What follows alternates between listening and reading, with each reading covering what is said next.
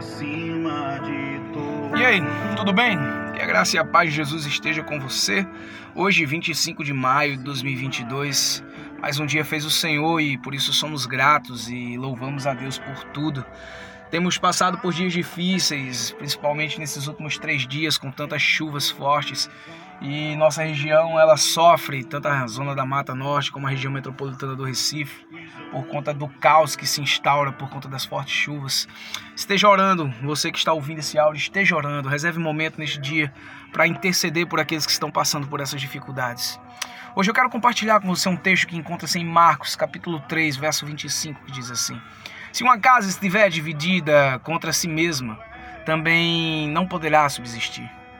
Sabe, lembrando da família de Noé e sabendo que estamos vivendo o mês da família e também, lógico, remetendo essa situação de chuva que nós estamos vivendo, não teria como não lembrar deles. Famílias fragmentadas não conseguem escapar do dilúvio. Já parou para pensar nisso? Precisamos entender que a união dentro da nossa casa é essencial para seguirmos os planos de Deus. Por isso a importância de uma família sempre conversar, orar junto, compartilhar a vida. Não podemos ter igrejas cheias de famílias desestruturadas. Como podemos dizer que amamos a Deus e maltratar ou ignorar nossos cônjuges e nossos filhos que estão ao nosso lado todos os dias? A família de Noé trabalhou toda junta antes do dilúvio e também durante o período em que permaneceram dentro da arca.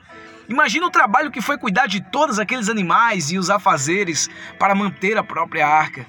Eles precisavam ser muito organizados e trabalhar juntos embaixo do mesmo propósito para fazer tudo dar certo. A união dentro da arca era essencial para a sobrevivência.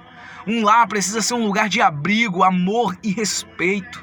Os maridos precisam respeitar suas esposas e as esposas os seus maridos. Os filhos precisam aprender a conversar com os pais e os pais com os seus filhos.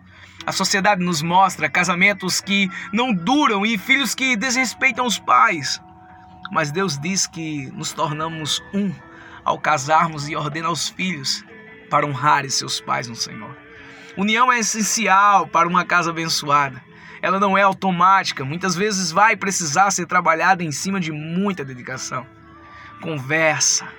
E em alguns casos, em cima do perdão e reconciliação. Para sermos abençoados, a nossa casa precisa ser abençoada. Pois uma casa dividida não consegue se manter de pé. Vamos orar?